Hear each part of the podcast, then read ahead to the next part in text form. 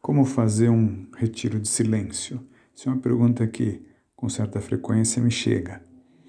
Que eu resolvi aproveitar uma experiência aí de acho que mais de 200 retiros pregados, mais de 50 que eu fiz pessoalmente também, talvez para sugerir algumas alguns conselhos, né? Algumas agora nessa nesse momento uma, uma primeira um primeiro passo que é começar por saber onde há mas uma pessoa quer fazer um retiro de silêncio, mas primeiro precisa encontrar. Graças a Deus a internet hoje em dia facilita.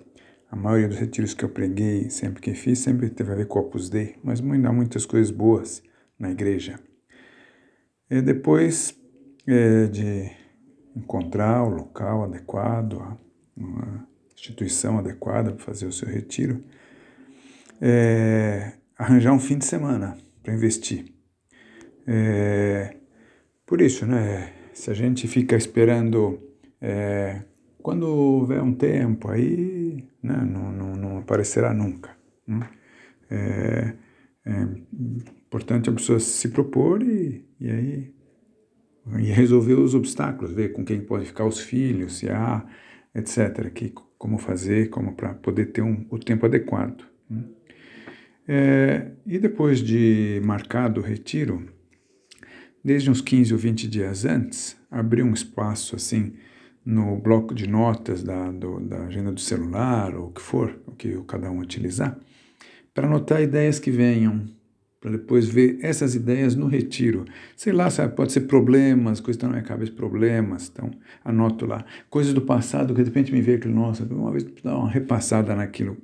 Ou planos para o futuro, coisas que eu gostaria, eu estou em dúvida, escolhas, pensar.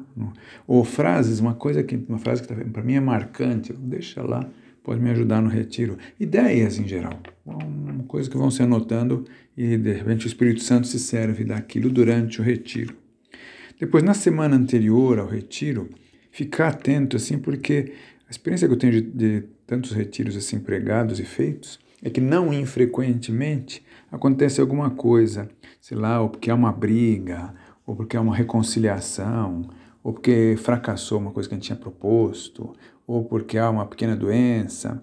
Costumam ser toques assim de Deus, como Deus quer uma coisa pertinho dos dias do, dos dias do retiro, para a pessoa não esquecer, para ter aquilo bem vivo e, e se examinar. Não é que tenha que acontecer necessariamente, mas não é infrequente que aconteça.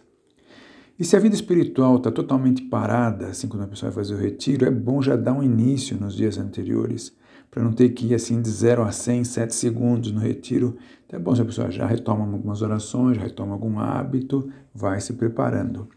E entre as coisas que leva, assim, que põe lá na sua mala para o retiro, uma caderneta. Porque a pessoa pode anotar as coisas no celular, mas eu acho bom, assim, no silêncio, no desligamento dos retiros, uma coisa que a pessoa escreve lá, as suas anotações, né?